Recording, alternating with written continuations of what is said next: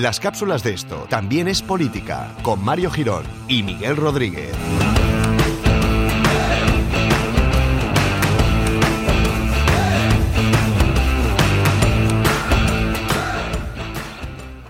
Hola amigos y amigas interesados en el conocimiento humano, interesados en recibir información en vuestros pequeños cerebros humanoides y con formas así como, sabéis que tienen dos partes, una línea a un lado, otra a otra y bueno, dependiendo de cada parte pues reacciona a diferentes estímulos externos. Bienvenidos a una nueva cápsula, de esto también es política.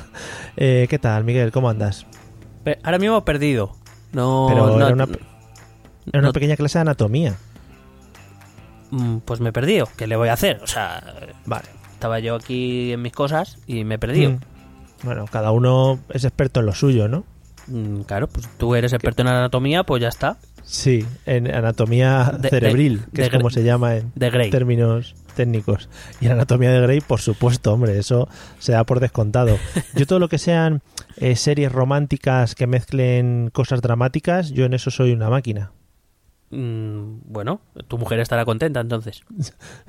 bueno, sí, no, bueno, en general por eso no. Por otras Ah. cosas igual sí, pero no, por eso no demasiado.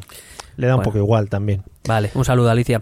Un saludo. En fin, eh, vamos con la cápsula de hoy en la que volvemos a tocar el tema polémico en España por antonomasia, ahora mismo, en la actualidad, quiero decir, y que mm, yo creía que no, que ahora en verano no se movían mucho las cosas, pero se está meneando bastante, ¿no? El tema de Cataluña ahora en el veranito. Pues sí, eh, va a ser un tema calentorro, yo creo. Eh, se- se- después del anuncio de, de la fecha del referéndum y de la pregunta, bueno, referéndum o lo que sea, eh, pues eh, sí, quedan quedan tres meses para, para ver qué sucede ya, ¿no? Este, para el desenlace del siguiente, de esta temporada. Yo eh, creo que esto ya es como una serie por temporada, ¿sabes? Esta temporada acaba en el 1 de octubre y veremos qué, qué pasa en la siguiente. Joder, qué guay. Eh, la echan además en versión original subtitulada también muchas veces por la tele. Hombre, claro, eh, macho, somos somos plurilingües aquí y, y, hombre, Molt, molt. A, mí, a mí me sienta a mí me sienta muy mal cuando alguien en una serie americana habla en español y aún así le doblan y queda mal, o sea, Sí. o sea, porque ni siquiera tiene el acento original, entonces es- me parece feo. A mí me parece bien poner eh, original subtitulado, a mí me parece bien. Javier Bardem, por ejemplo, se dobla mucho él en, en las, Y en las Punset, películas. Hombre, es que Punset. Yo, lo de Punset es magia, no es doblaje, es magia. el- Pero ah, que lo hace, a, lo hace a la vez. Sí, sí. O sea, tiene dos voces, tiene dos voces, ¿no? Es ventrílocuo, lo puede hacer con la garganta. Habla en inglés con la garganta, pero eh, la boca hace sonidos en castellano. Es, imagínate a ese hombre de presidente del gobierno, debería gobernarnos. Madre mía, sería maravilloso para todos. Venga, Sí, vamos a centrarnos. vivo. Vamos Sigue- a centrarnos. vivo, ¿no? Sí, está vivo, Está vivo. Vale, pues yo me quedo más tranquilo. Me Vamos hecho- a centrarnos, como Me ha hecho una pérdida antes. Vale. Vamos a situar un poquito la situación, vamos a situar un poquito el momento en el que se encuentra el tema de Cataluña. Bueno, pues esta cápsula va a intentar. Yo, yo voy a intentar eh, explicar. Aviso desde ya a nuestros haters que, mm, que yo aquí no voy a exponer una opinión personal. Que si alguien quiere saber mi opinión personal, eh, yo se la puedo dar tranquilamente. Si puede ser con una cerveza y calmados, mejor. Pero vamos, que también se la puedo dar cabreado y a palo seco, me da igual. Pero, pero quiero decir que antes de, o sea, quiero decir, podéis, eh, yo sé- siempre estoy abierto a que se rebartan argumentos, a que se pongan sobre la mesa otros argumentos nuevos y que debatamos y me parece perfecto, pero que no, ya voy dejando así por anticipado, que, mm, que no habléis de, por lo menos no, no presupongáis que, esta, que, que yo voy a emitir aquí opiniones personales sobre lo que me parece uno u otro tema. Espero, Mario no sé, pero yo no. Sí, bueno, no sé, yo depende, me de, depende de cómo me dé. Yo lo voy viendo sobre la marcha. Correcto. Bueno, pues vamos a ver esta marcha. Básicamente es porque en el día de ayer, día 4 de junio, el gobierno de, de julio, perdón, el gobierno de la Generalitat ha hecho públicas las que parece es que esto es buenísimo, las que parece que serán las líneas principales de la famosa ley de referéndum y que supuestamente eh, permitiría y eh, ampararía el referéndum o pseudo referéndum que está convocado para el 1 de octubre. Digo eh, las que parece que serán las líneas principales porque simplemente era- se dedicaron a hacer un anuncio, o sea, no han presentado ninguna ley, no se está diciendo ningún trámite en el Parlamento ni nada, o sea, Sí. esto es como salgo, salgo a anunciar que voy a hacerlo, pero, no lo, pero de momento no lo he hecho. Con lo cual está muy bien. Bueno, es una ley que eh, yo calculo, o según más o menos han dicho, pero vamos, yo calculo que presentarán en torno a finales de agosto, principios de, septiembre a lo mejor, yo diría más finales de agosto. Lo harán por el calor. Con la, sí, claro, eh, con, la, con la fresca buena. Eh, supongo que lo retrasarán lo más que puedan para intentar impedir o retrasar la actuación del Tribunal Constitucional, algo que no van a conseguir en tanto en cuanto eh, porque a mí me hace mucha gracia porque dicen, no, esto es una norma suprema. esto lo decían, ¿no? Era una norma suprema, Sí, sí, una norma suprema que, eh, digamos, se situará por encima de cualquier otra norma que pueda contradecirla. Es decir, vienen a decir que incluso está por encima de la Constitución española. Lo cual. ¿Quién lo decide? No, no, vamos, eso es mentira, para empezar. Quiero decir, ninguna, ninguna ley emanada del Parlamento de Cataluña está por encima de la. Eh, básicamente porque la, legislación emanada del Parlamento de Cataluña, como explicamos cuando el Poder Judicial, eh, pertenece a una un único sistema legislativo que es el español. O sea, no e, ellos insisten mucho en la idea de no, la legalidad catalana y la legalidad española. No, no, la legalidad catalana es parte de la española. O sea, no, no se ve que esto, toda esta parte todavía no la entienden. Bueno, sí la entienden, pero eh, por repetirlo muchas veces no va a dejar de ser mentira. Ya. Pero em, lo que yo digo es que no entiendo una cosa. Lo primero es, si para ellos esta norma es suprema y ninguna otra norma, ni siquiera la Constitución o el Tribunal Constitucional pueden anularla, ¿qué sentido tiene esperar? Claro. Promulgala si va a ser suprema. Eh, ¿Sabes? No, no, no lo entiendo muy bien. Pero bueno, la van a promulgar probablemente a finales de agosto para, digamos, dificultar la labor del gobierno y del Tribunal Constitucional, con lo cual tan suprema no será. Por otro lado, eh, para suspender, que no anular, porque eso luego llega a otro proceso, pero para suspender esa ley, el gobierno o el Tribunal Constitucional necesitan como mucho un día. Es decir, el gobierno puede presentar el recurso, mientras lo presente en forma, el Tribunal Constitucional tiene la obligación de suspender esa ley. Luego el Tribunal Constitucional estudiará esa ley y dará su dictamen cuando considere oportuno. Es que puede ser anularla o restaurar esa ley. Yo creo que no la restaurará, pero bueno, en cualquier caso. Solo necesita un día, o sea que da igual con que... Vamos, incluso que van a estar con el dedo puesto en el botoncito. Bueno, eso no, no dudes, no dudes que ya además con lo anunciado ayer y todo lo demás, probablemente eh, el gobierno tenga ya algún borrador. Quiero decir, para otras cosas no, pero para esto sí. No, eso se, uh, se mueven rapidísimo. Bueno, eh, insisten, eh, según la presentación, insisten en que el resultado será vinculante, que no será otro 9N. Primero no veo la manera. Y no lo digo por opinión, sino me refiero jurídicamente no veo la manera. Eh, y de hecho se ve que algún ya ex miembro del gobierno eh, pensaba lo mismo, que no habría manera de celebrar un referéndum vinculante. Sí. Y por decirlo en voz alta, pues la han echado del gobierno. ¿Qué le vamos a hacer? Claro, eso está un poquito feo también, ¿no? O... No sé mm. dónde he oído yo que creo que ha sido, es que hoy creo que se han reunido los tres expresidentes del gobierno, eh, no sé si los has visto, González, Aznar y Zapatero. Qué foto, ¿eh? Es maravilloso. Y no sé si ha sido ahí cuando han hablado que, que bueno, exagerando un poquito el tema del el, tema catalán, tenía un poco tintes un poco autoritarios o dictatoriales. Bueno, no dictatoriales no tanto, pero autoritarios un poco sí. Mm, por una vez no me voy a meter en el jardín. Vale. a ver, eh, eh, quiero decir, yo no sé si, si tildarlo de autoritario, eso se lo dejo a nuestros oyentes. Repito, yo tengo mi opinión y a quien quiera se la daré. Pero desde luego lo que sí que tiene es poca lógica. Es decir, ninguna lógica. Y, eso es lo que básicamente venía a explicar aquí. Eh, fíjate que cuando se ha anunciado esta, esta futura ley, porque ni siquiera es ley todavía, eh, se invoca mucho el derecho de, bueno, el derecho a decidir. Estarás escuchar, eh, harto de escuchar el derecho a decidir. Sí. Y además lo hacen con el amparo de la legalidad internacional, así lo han dicho, y de los derechos humanos y del Tribunal de la Haya. O sea, nada más y nada menos. Vale. Y del súper de Gran Hermano también, que se lo ha dicho. Correcto, y de Iker Casillas. Bueno, eh, eh, de hecho, pobre, Iker, no te metas con Iker, que está muy liado con lo de Arriaga Asociados. Ahora está muy chungo con la cláusula suelo otra vez. ¿eh? Joder, la de demandas que está haciendo el hombre. Bueno, sí, sí.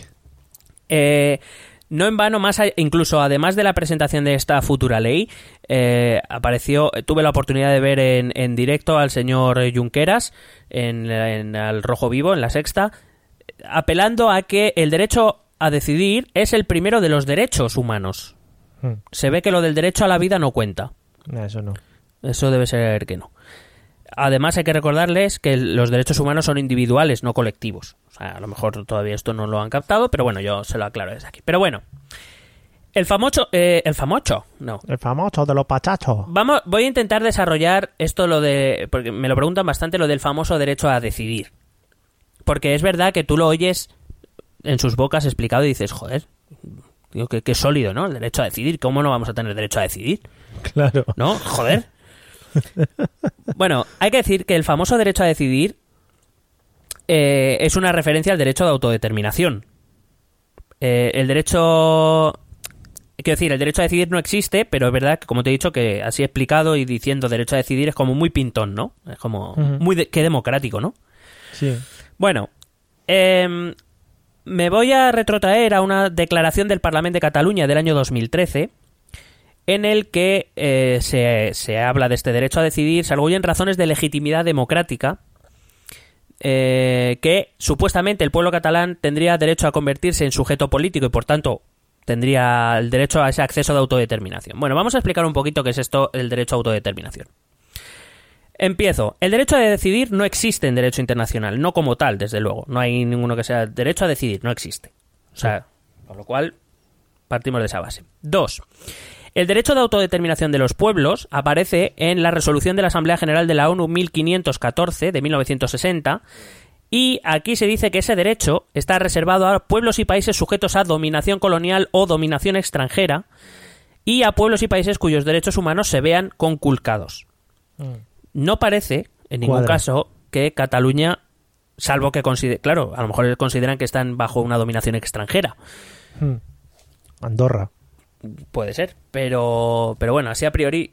De hecho, el, el, el entonces eh, secretario general de la ONU, Ban Ki-moon, en 2015 dijo que eh, Cataluña no podía acogerse a este derecho a autodeterminación porque no cumplía los requisitos para ello. Claro. Pero vamos a ser imaginativos. Fíjate, hoy me, hoy me he venido imaginativo, Mario. Eh, en lo que se refería a Junqueras no era los derechos, al primero de los derechos humanos, sino era el primero de los derechos civiles y políticos, que es otra convención de la ONU que se firmó en 1966 y que efectivamente en su artículo primero dice que todos los pueblos tienen derecho a la libre determinación. ¿Significa esto que Cataluña tiene derecho a la autodeterminación? Bueno, vamos a valorar el tema. Sobre esto existe un problema jurídico que es difícil de resolver. Esta- eh, es decir, para saber si eh, Cataluña tiene derecho a la autodeterminación, tenemos que establecer si el pueblo catalán es diferente al español o es una parte del pueblo español. Resolver esto es casi imposible, de forma, Pues sí. más a decir, objetiva. En cualquiera de los casos, y dado que España sí que se ha constituido como Estado, que no se puede negar la existencia de una nación española o de un pueblo español, del cual se considera parte a Cataluña, pues... eh, pero fíjate que incluso considerando que ese pueblo catalán existe, lo que no sabemos es dónde empieza y dónde acaba. Es decir, a un lado de la frontera eres una cosa y al otro lado eres otra, no parece. Entonces, eh, fíjate que parece difícil que en el ámbito del derecho internacional eh, Cataluña puede ser aceptada como sujeto jurídico. Mm. Por tanto, y además habría otro problema, y es que si Cataluña tuviera derecho a decidir, España, como conjunto, o el pueblo español, también tiene derecho a decidir. Sí. Entonces, como se contradicen, bueno, esto es básicamente la- la- la- la- el debate dialéctico es ese. Es no, debemos votar solo los catalanes. No, el referéndum tiene que ser de todos los españoles. Es, es este el debate. Eh, pues eh, básicamente lo que, lo que se viene a decir en o lo que viene siendo la, doctrina en derecho internacional es que eh, dado que Cataluña no se pueda acoger al derecho de autodeterminación porque no cumple los requisitos y que además eh, no puede eh, ejercer su derecho a autodeterminación como pueblo sin conculcar el derecho a autodeterminación como pueblo del pueblo español, pues quien resuelve esto es la legislación nacional, es decir, la Constitución. Y ya sabemos que la Constitución esto no es legal. Sí. ¿Por qué? Porque la Constitución dice que la soberanía reside en todo el pueblo español y que en España hay una cuestión de unidad territorial. Como no se puede romper la unidad territorial, por tanto el derecho a secesión más que de autodeterminación, el derecho a secesión no es posible en España. Em, me estoy explicando bien, porque lo mismo nos perdemos, me pierdo un poco incluso a veces yo. Bueno, sí, sí. Si a, si a todo esto, es decir, a, los, a toda la jurisprudencia que existe tanto en derecho internacional como en derecho español, si además eh, añadimos que Cataluña pertenece a un Estado democrático, considerado democrático bajo todos los estándares internacionales, eh, lo siento, Pep Guardiola, no somos un Estado autoritario, por lo menos no lo somos para el mundo, que es lo que cuenta, y además Cataluña tiene dentro de ese Estado democrático instituciones propias de autogobierno, que representa, además son representantes del Estado en su territorio, pues parece ser, evidentemente, eh, este, este derecho a autodeterminación Cataluña no tiene no tiene derecho, según, según eh, quiero decir, la, legislación internacional y nacional. No, no me estoy refiriendo ni siquiera a opinión. Con lo cual, parece que solo queda una salida. O se cambia el marco legal, que es eh, por lo que algunos abogan, o por llegar a un acuerdo entre las partes, es decir, entre el Estado y el, el gobierno o el Parlamento. Sí. Son las dos únicas salidas. Básicamente esto es lo que decía la sentencia del Tribunal Supremo de Canadá de 1998. Los independentistas aluden mucho al caso de Quebec y a, esta sentencia del Tribunal Supremo de Canadá. Fíjate que lo que el Tribunal Supremo de Canadá reconocía, reconocía el derecho de, autodeterminación de Quebec, pero no una secesión unilateral, eh, en tanto en cuanto contravendría los derechos de autodeterminación de Canadá como, como país. Es lo mismo, Quebec y Canadá que Cataluña y España. Lo que dice, y, que iría en contra de su integridad territorial, lo que dice es que para poder llevar a cabo una secesión había que cambiar el marco legal. Claro. O un acuerdo entre las partes. Es decir, las dos posibilidades que te he dicho antes. Lo que se decidió en los dos referéndums de Quebec, que esto hay mucha confusión. Lo que se decidió en los dos referéndums de Quebec, en los dos salió que no. Pero en esos referéndums no se preguntaba por la secesión de Quebec. Se preguntaba por, digamos, entre comillas, era una, era una consulta en sí. Eh, no, se, no se preguntaba sobre la independencia inmediata. Se preguntaba, se, trataba de averiguar si el, eh, una hipotética secesión encontraría una, un apoyo mayoritario dentro de Quebec. De haber sido así, lo que decía esta sentencia, y que después se, llevó a cabo a través de la Ley de Claridad de 2000, es que Canadá tenía la obligación de iniciar un proceso de cambio de marco legal que posibilitara la independencia. Claro. Es decir, que abriera esa puerta.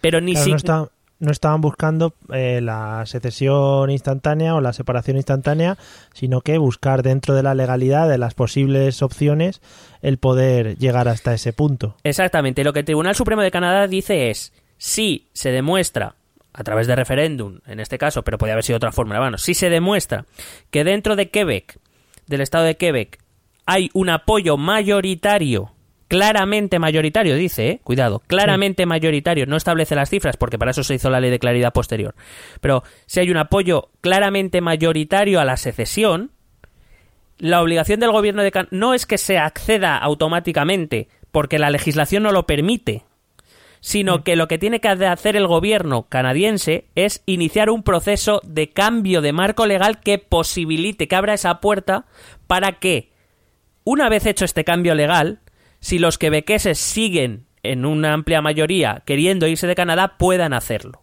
No significa que si en Quebec hubiera vencido el referéndum, Quebec se hubiera convertido en un Estado independiente automáticamente. No, no, no. Que eso es lo que te venden los independentistas, pero no es cierto. Que quizá eh, quizá aquí estos actos, digamos, entre comillas, de rebeldía que están llevando a cabo los partidos independentistas catalanes eh, están un poco derivados también por, por lo cerrado que está el gobierno central al hecho de poder negociar este tipo de posibilidades, ¿no? De posibilidad en el cambio del marco legal. Claro. Es decir, yo aquí eh, estoy intentando analizar jurídicamente los argumentos dados por eh, los independentistas. Yo, personalmente, venga, voy, a, dar un poco de opinión. Ser independentista no es un pecado, ni es algo ilegal. Claro. No. Me parece muy bien que alguien tenga ideas eh, independentistas, secesionistas, que crea que es lo mejor para su territorio, para su país, que seguro lo considera su país, etcétera. Me parece fantástico. Ahora bien, los procesos dentro de un país democrático se llevan por a cabo por procesos democráticos. Yo, a mí no me gusta nada, lo he dicho, creo que lo he dicho eh, otras veces que hemos hablado del tema de Cataluña. La, actitud del gobierno del Partido Popular me parece nefasta, entre otras cosas, porque, como, como no sé quién dijo en su momento, los políticos están para solucionar problemas, no para crearlos. Y creo, creo que el Partido Popular. Eh, eh, o sea, parto también de la idea de que obviamente el gobierno no puede acceder a ningún chantaje. Evidentemente, es el gobierno del país, no es. Sí, sí, sí, que cada uno hace sus cosas malas y, y... que la legalidad hay que cumplirla. Evidentemente, faltaría más. Ahora bien, hay que intentar solucionar los problemas. Y desde luego, el gobierno de Mariano Rajoy, mucho por solucionarlo, no, no ha hecho. Por sus causas, que más o menos todos podemos intuir, pero bueno, no lo ha hecho. Y evidentemente la otra parte tampoco es que sea una Dalí del diálogo y de la democracia, también te lo digo. Sí, pero claro que desde el gobierno central, si se ve que hay un núcleo disconforme dentro del Estado español, siempre puede dar un poquito más de sí, oye, vamos a intentar negociar, a ver qué pasa, cómo podemos arreglar este tipo de cosas y no tan cerrados en banda como se encuentran actualmente. Bueno, evidentemente este tipo de decisiones al final las tendrá que tomar no tanto el gobierno, sino el Parlamento Nacional, que para eso está. Y evidentemente es cuestión de democracia, es decir, es cuestión de conseguir mayorías para este y para cualquier otro tema. Es que en eso consiste la democracia. La democracia es cesión, es consenso, es diálogo y es votación, mm. evidentemente. Yo creo que, por ejemplo, esto se hubiera frenado mucho antes si se hubiera hecho algún tipo de consulta eh, sin ningún tipo de atamiento jurídico hace unos años. Yo creo que, que se, han podido tomar medidas para calmar los, los ánimos sin poner en cuestión la soberanía nacional ni la unidad territorial desde mucho antes y no se ha hecho bueno, por, por las razones que, hayan considerado oportunas. Por cierto, hay que decir, otra cosa a la que hace mucha referencia los independentistas es a la famosa ley de claridad. Esta, te he hablado de la, de la sentencia del Tribunal Supremo y, digamos, el Parlamento canadiense llevó a cabo esta ley de claridad en el año 2000 para, digamos, para desarrollar esta sentencia del Tribunal Supremo. Eh, bueno, es una ley que otorga la capacidad de vetar una pregunta por ambigua, de establecer el límite que consideren como apoyo claro. He dicho que eh, son ellos los que establecen. Eh, pero es curioso porque los independentistas es como, no, la ley de claridad, hay que hacer una ley de claridad, hay que hacer una de claridad. Lo, fantástico es que esta ley de claridad no le gusta a los independentistas quebequeses. O sea, que fíjate, no sé, es algo extraño. Ya. Bueno, eh, el otro caso que te ponen siempre es el de Escocia. El caso de Escocia es muy diferente al caso de Cataluña, es decir, entre Escocia e Inglaterra existe un acuerdo de asociación entre ambos países que data de, los de las actas de unión de 1707. Eh, es decir, Escocia sí ha sido un reino independiente, es que Cataluña no lo ha sido históricamente. Si se aducen razones históricas, no las hay puedes decir, puedes hablar evidentemente de autonomía, de, de, o por lo menos no ha habido una independencia de jure, es decir, que se dice, es como, no, no, nunca ha habido un reino de Cataluña o un, o un territorio de Cataluña independiente, eh, por lo menos mm, no desde el siglo XIV, o sea, ya. Decir, hace un par de años, sí. Claro. Eh, la Cataluña contemporánea, desde luego, nunca ha sido independiente. Y, y, y, y bueno, eh, en, eh, en, Reino Unido existía la posibilidad constitucional porque al no tener una constitución escrita, la constitución la marca el Parlamento británico que dio luz verde a eso, se llegó a un cambio legal, o sea, un marco legal que lo permitía porque el Parlamento así lo decidió y además se llegó a un acuerdo. Podemos hablar de la voluntad democrática de Cameron, que yo que también digamos que Cameron se tira un farol de cojones y casi le sale mal, que es lo mismo que el Brexit. Pero bueno, la voluntad democrática de Cameron, muy bien. No te voy a negar que parece ser que Mariano Rajoy mucha voluntad de diálogo tampoco tiene, lo acabamos de explicar, pero es que eso no es óbice para saltarte la ley. Entonces, ¿qué pasa si el acuerdo es imposible, como parece? Bueno, es evidente que no hay ninguna voluntad de cambiar el marco legal por parte de una mayoría de las fuerzas parlamentarias no hay tampoco mucha voluntad de llegar a algún tipo de acuerdo sin cambiar el marco legal, tipo, pues yo que sé, un tipo diferente de financiación, una... una mm, iba a decir una amnistía fiscal, no, un, pacto fiscal que, que dé más más competencias económicas a Cataluña o cualquier otra, no sé, no estoy diciendo que está a favor ni en contra, digo las, las propuestas que se han oído, pero que tampoco parece que esté nadie como muy por la labor. Entonces, ¿Cuál es la opción? ¿Una declaración unilateral de independencia? Primero, una declaración unilateral de independencia vulnera el marco constitucional español. Segundo, no está amparada por el derecho internacional. Y entonces aquí te vuelven a sacar otro caso, que es el de Kosovo. Kosovo hizo una declaración unilateral de independencia y muchos países, es verdad, que han reconocido a Kosovo. Para, partir, partimos de la base de que Kosovo sí que era una minoría eh, en peligro ¿vale? Que quizá es una diferencia bastante diferente. Pero, em, primero, Kosovo ni siquiera ha sido reconocido por todos los países, entre ellos por España, por cierto. Eh, segundo, el caso de Cataluña es que no es lo mismo, es que Cataluña no es un pueblo oprimido, no es un pueblo que esté en peligro, no es una minoría étnica que esté o religiosa que esté oprimida y que está a punto de desaparecer. No. Eh, con lo cual, como ya explicamos en una cápsula cuando, cuando fueron a hablar al Parlamento Europeo, no sé si te acuerdas, no fue una cápsula en episodio, Sí. dijimos que se titula Europa diría no a una Cataluña independiente, pues es que es evidente, es que no, no- no se van a meter en esos jardines por todas las razones que allí explicamos, porque tienen sus propios casos de independentismo, etcétera, etcétera, por cuestiones políticas. Fíjate, Ma- Macron, Macron, mira, he vuelto a decir Macron para, Sí, para, porque se te da muy bien. para tu gozo. Eh, Macron acaba de decir que su único interlocutor es, es España. No, no, no, Sí. y nadie se va a meter en y nadie se va a meter en el, en el tema de Cataluña. Eso es que lo tengan claro.